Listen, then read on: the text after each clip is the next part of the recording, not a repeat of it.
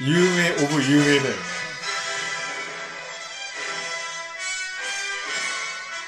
これね最初こういう非常に勇壮な勇ましさで出てくるじゃん。これがどんどん葬式みたいになっていくからそこをちょっと聞いておいてほしいです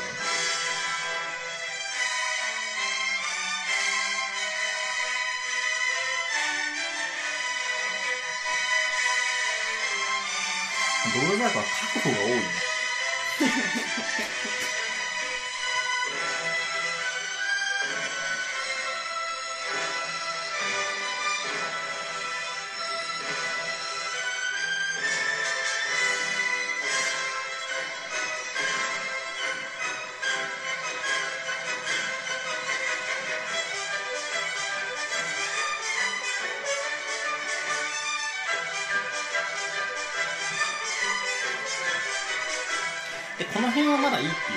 あの、四楽章定時部は普通に定時部なんだよ。展開部に今までの爆笑のテーマが出てくるので、で、出てきた結果、あの、破綻が訪れるっていうのが面白いんだよね。で有名な話だけど、ここでね、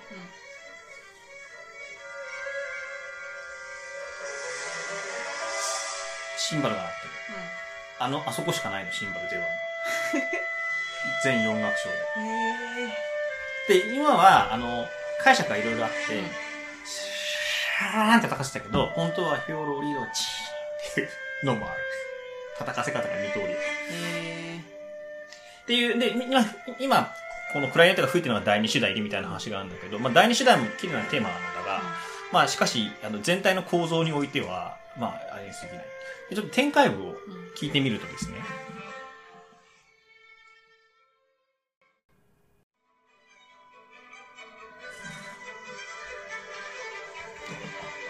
この辺が四楽章の定時部の終わりなんだ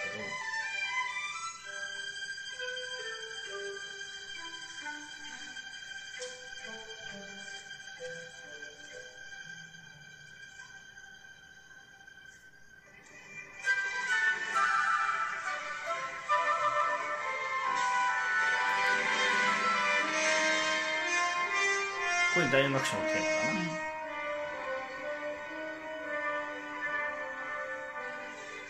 このぴょっぴょっぴょろっていうのは、第四楽章の定時部の小結部のセミさんだけど、まあ、ここが第四楽章の素材の素材ですよ。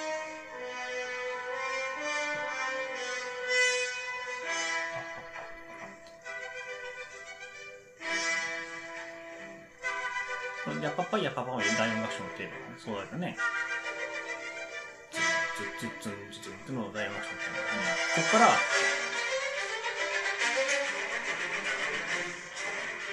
提言は大アクションのテーマで、う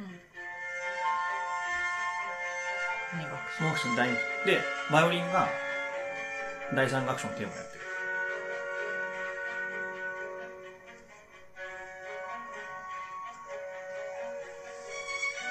っていうのは3波のテーマ。だからここは第4楽章のテーマをずっとチェロが、うん、あの、あの、ズンズンズンズンズンズンズンズンズンって弾きながら、だから、2楽章、3楽章、4楽章が同時にこう鳴り響いている。って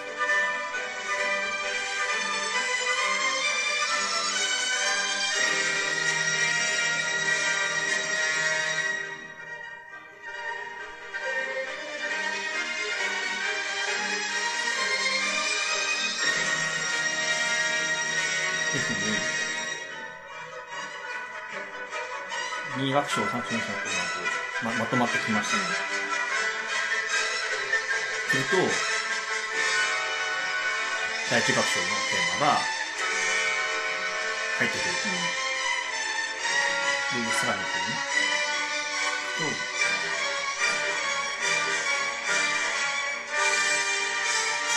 これ第四楽章のテーマだね。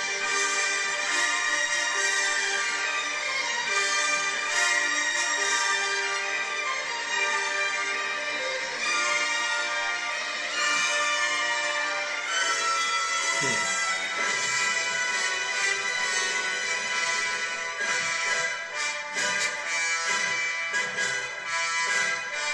ふうにって、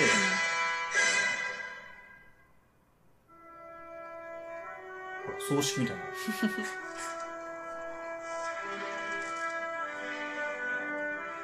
っていうふうに、いっぺんこう全部のテーマがね、こうまとまってぐおーってきた結果、うん、なんかね、いっぺんこう、葬式っぽくなるんですよ。なんかうまくいかなかったんだろうな感がある。で、まあ、ここから再現部でさっきの第二次代が戻ってくるんだけど、さらに高打になってもう一回、あの、再統合をやろうとするっていうのがあるのね。で、そこの時とか次聞いてみましょう。ちなみにこの再現部がとても綺麗なんだけど、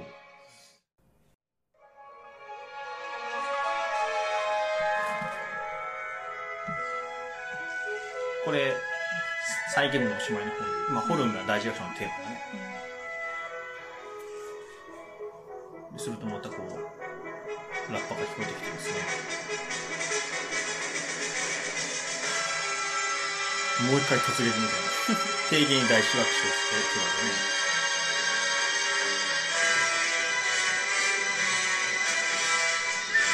これ大学生のテーマですね。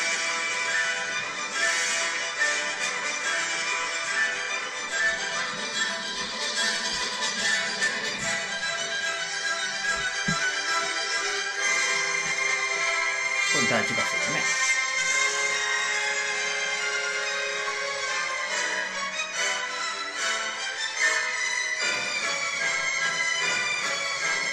で、またなってくると、これ第二楽章なのね。本当だ。女装の、が、でも、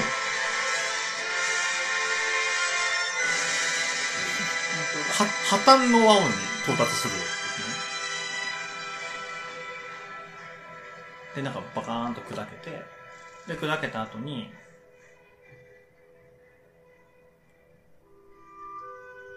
これ第二楽章のテーマ。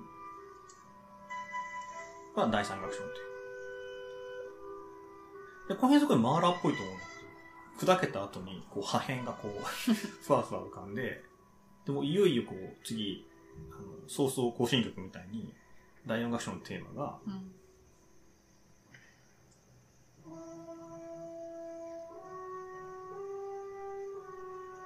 まあ、いよいよ葬式かな。もう意気消沈。そうでしょだからまあ大体この辺でね、まあ死んでるわけですよ。ですると、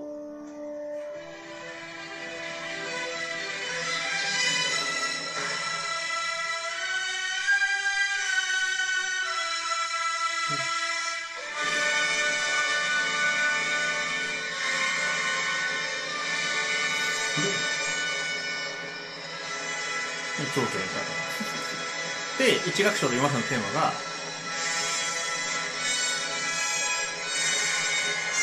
これ完全にブルックなと同じだね。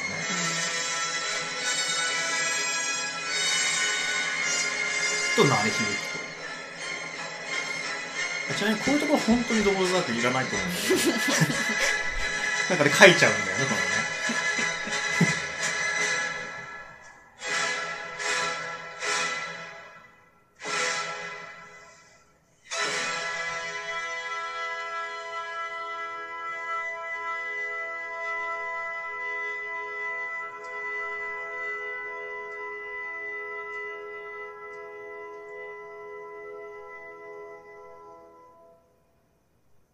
いう風に、うん。こう最後こう、合唱ですよ。合唱。お祈りするようにこう、終わっていくと。うん。いうのが、まあ、ドボルザークのこう新世界でございと。まあ今、今、拍手が。っていう、まあ感じなんですよ。だから新世界は、だから今みたいな、本当にこう、ほ本当19世紀うのん。ドイツ音楽的、まあ、イデオロギーというか、うんドイツ音楽的パラダイムの音楽を、になってしまっていて、うん。しかも、そのブルックナーとは違う方向、つまりその、英雄的に戦ったけど、うん。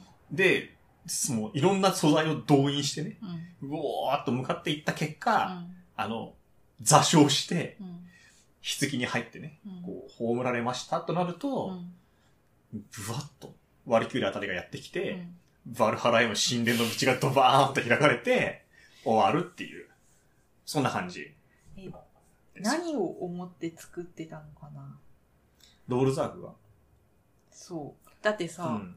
バルキューレはさ、うんストーリーがあるわけじゃん。うんうんうん。でもストーリーはないでしょ？ただね、あの、ワーグナーの創作じゃないからね、バルキューレって。うん。あの、ヨーロッパのゲルマン民族の、あの、神話だから、あれ全部。だから、英雄的に戦った人が、うん。英雄的、英雄的死を遂げた後に、あの、天に召されるって別に音楽以外でもさ、うん。あの、絵画でも何でもいろいろなモチーフでこう書かれているような、そういうこう、まあ、ある種のこう、共通的な、で、で、ただ俺が言いたいのは、ドブルザークがそれをやろうとしたわけではないと俺は思う。いや、そうでしょ。全然そうじゃないの。うん。なのに、うん。彼が書いている、うんある種の、あつまり前半、最初の方にちょっと言ったけど、ドブルザークは、チェコスロバキアとかスラブの民族、民謡的、民族音的な音楽の要素を、ドイツ音楽の語法で書いた人なのよ。うん。うん。で、それが、あの、当時のハンスリックとかは、そ、そこにすごい、あの、価値を見てるわけ。つまり彼は共通言語を話してるんだって言い方をするのよ。うん。その、やぼったい民族音楽の、なんかその飲み屋でやってるようなものじゃなくて、ちゃんとそれをうん。共通言語で、うん。あの共通の音楽の文法で語っているっていうう。んだから彼は素晴らしいのだっていう、まあ基本的にそういうロジックでドボルザークを褒めるわけ。で、そこで言ってる共通の語法と言われてる音楽語法が、うん作曲語法が、実は今みたいな、あある種のうん時代的、歴史的なパラダイムにこう、属してしまってるっていうのが、うん。ドブルザークの感性によって、ほドブルザーク本人が何を目指してたかはさておき、現れてしまってるっていう感じが、なんかすごいするんだよねうん。。うん。で、そう、で、そういうふうな観点から見たときに、すごいやっぱり、今話したみたいな、よくわからん穴が開くとか、あの、えっと、すげえ、あの、根詰めた結果座礁するとか、で座礁して初めて、あのつまり挫折して初めて、こう、天に召されるとか、みたいな、ある種のこう、ある種の物物語性っていうか、みたいなものが中にこう、入り込んでしまっているような音楽に、まあ、新世界はなってるなっていう感じがしてね。面白い。そう。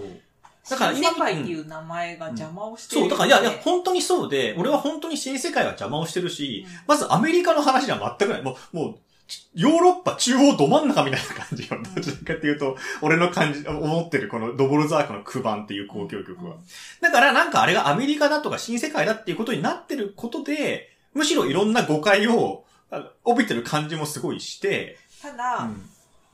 あの、陶器山に日は落ちてもさ、うんうんうん。確かにその黒人霊歌っぽいって言われれば、あだから影響が全然なかったのあ。かとかはわかんないけど、っていう気はする。でも新世界っていうのがちょっと邪魔をしている気もする。そうなんだよ。で、俺は今みたいなことに、まあ、とある演奏をうん。聞いたときに、うんあ、そういうことかと思って、あの、今まで本当にだから、なんかなんかバカにしてたわけですよ。うん。まあ、新世界かみたいな。うん。はいはい。あ、また新世界、あ、また新、本当新世界多いからさ、また新世界やんのかと思ったけど、あ、やっぱりなんか、あの、演奏のやり方によってはね、うん。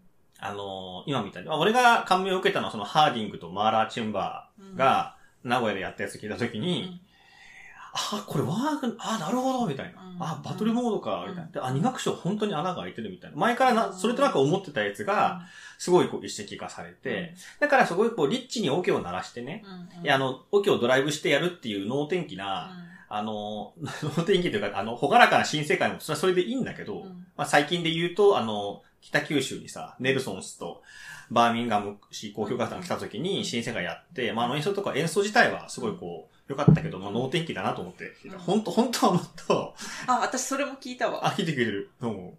あの時はめっちゃ楽しいな。そうそう。そう。だから楽しいんだよ。で、た楽しくても全然いいし、うんそういう演奏の解釈もあるノけど、リノリだった、そういえば。あるんだけど、でも実際は今みたいに穴は開いてるし、めっちゃ、めっちゃいろんな主題を、あの、主題を持ち寄ってね、うまく組み合わせたけど、それでもダメだった。うんすると、調和がっていう、うんあの、ま、マーラーが信じられなかった構造と言ってもいいけど、でもやっぱりこう、戦った結果、破裂してバラバラになったみたいなところはやっぱりマーラーを予感させるような、あの、あバカーンと割れたね、ふわふわ感じる感じもあるし、うん。そういう意味でやっぱりこう19世紀末の人だったんだな、ドボルザークはっていう感じがやっぱりこうすごくすするんだよね。うん。うんでそういうふうな目で見ると、やっぱりすごく、すごいよくできた曲で、確かに。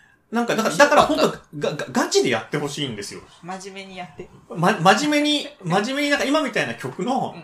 あの、持ってる不不思議なところとか、うん。ちょっと変なところとか、あの、いうのを、うまくね、うんあれしながら聞くとう、んやっぱりこう、単にキャッチーだとかうん、いう、もちろん、惰性で書いてしまってるなみたいな部分も露骨に見えちゃうんだけどうん、すごい曲なのではないかっていう、ようなことを、まあ、こう、あえてね、言い張ってみるみたいな。でも面白かった。そうでしょ？いうん。や、なんかね、そうなん聞きたよ。くなった。そうそうでしょ？演奏会で。あの、あのいっぱい、あしかもあ、あるからね、あひろかめさんのいいと思う。あの、聞くチャンスは。聞くチャンスは頻繁にあるから、うんなんか、だからむしろ言う通りで、新世界というよりは、ヨーロッパ音楽ど真ん中って感じがするんだよね。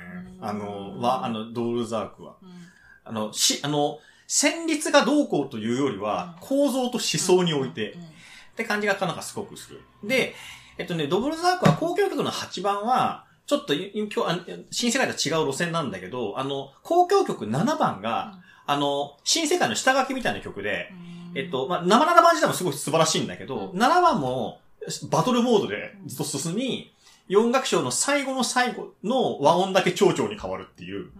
あ、の、しまさに新世界の、がすごいキャッチーにそれをやってるのを、もっとこう、抽象的語法でやっていて、うん。だからだから7番と9番って言うと、俺は7番の方が作品の質は高いと思うけど、うん。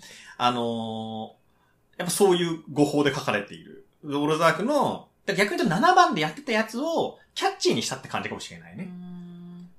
その意味で言うと、ヨーロッパの音楽思想をアメリカで、うん。えっと、あ初演したのはアメリカだと思うから、アメリカの人たちにキャッチーに紹介するために新世界を書いたのかもしれない。うんという風な話も、いずれにせよ根っこに走っているのは非常に、あの、ヨーロッパっていうかドイツ音楽だよね。うんドイツ的な、うんあの、世界観だって感じがすると。うんすごいどうでもいい話なんだけどさ、やっぱりうん西洋音楽やん、オケは。うんうんうんでもさ、あの、前も話したけどさ、うん。日本の祭りとかをやりがち、日本の作曲家は作りがち問題っていううんうんうんうん。話を前したやん、うんうん。なんかさ、古事記とかをうん。オケで書いてる日本の作曲家とかいないのかいいるかもしれないよ。なんかあの、よもつ平坂みたいなさ。えっとね、あの、俺うの、ん昔、えっと、ちょっとあの、お世話になった、うんえっと、作曲の先生がね、役やもしおの身も焦がれつつだ。うんあの、ゴンチュナゴンテイカのね、のあれを、ハープとソプラノのために曲作っていて、あれ超傑作だから。あの、なんていうの？能みたいな感じ。うんいや、なんかね、能みたいになるのは、うん。なんとなくうん。わかるんだけど、うんうんその、結局さ、そのワルキューレみたいなのうんを思わず書いちゃうっていうのはさ、なるほどなるほど集団的無意識みたいなああ、いたこと分かった。ヨーロッパ人そうだ、そうだ、なるほどね。うんうんうん。で、そういうのを、まあ、日本人がやるためにはなるほど、なるほど。はい。意識しないといけないかもしれないけど日本人の、うん例えばメンタリティじゃないけど、とあか、ー日本の、その、神話とか。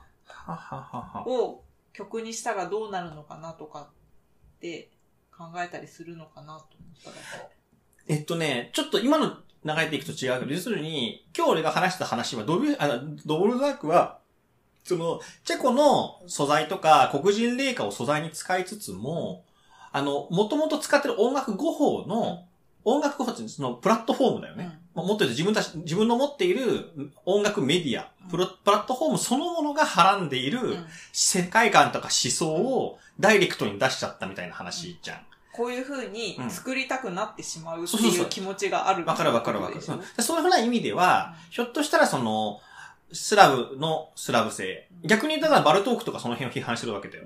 もっと違う語法を当てないと、こっちの民族性が生きないっていうふうに考えているから、そうじゃない方向に行くわけだけど、っていうふうにやってる意味では、ドールザークはその、ヨヨーロッパ、ドドイツ音楽のね、ドイツ音楽俺たちと同じ言葉を喋ってるそうそうっていうそうそうそうそうのは、そういう意味でしょ、うん、ななるわけ。で、で、いそれで言うと、ドボルザークみたいな作曲家は日本にいないかもしれないんだけど、うんあの、戦前の多分橋本邦彦っていう、うん。ああの、第二次大戦前とかから書いてる、交響曲書いてる人の交響曲は、なんかね、あの、絵巻物みたいな感じだよ。うーん。あ、すごいいいよ。橋本邦彦の交響曲第1番と。かなり傑作。うん。あれもっと演奏していいと思うんだけど、また橋本邦彦が、当時の、あの、政権に割と協力的だったから、うん。結構その再評価が、あの戦争責任という意味でね、あれしてたんだけど、あの、なん、もう20年ぐらい前のナクソスの日本、あ法人作曲家シリーズの多分第1弾の一発目が橋本邦彦の交響曲第1番で、あれめっちゃいいんよ。絵巻物っぽいってどういう？あ、悠久、あの、ぬ、悠久のね、音楽がダラしてる。ひたひたひた流れていく。でも、あの、すごいこう、なんていうの？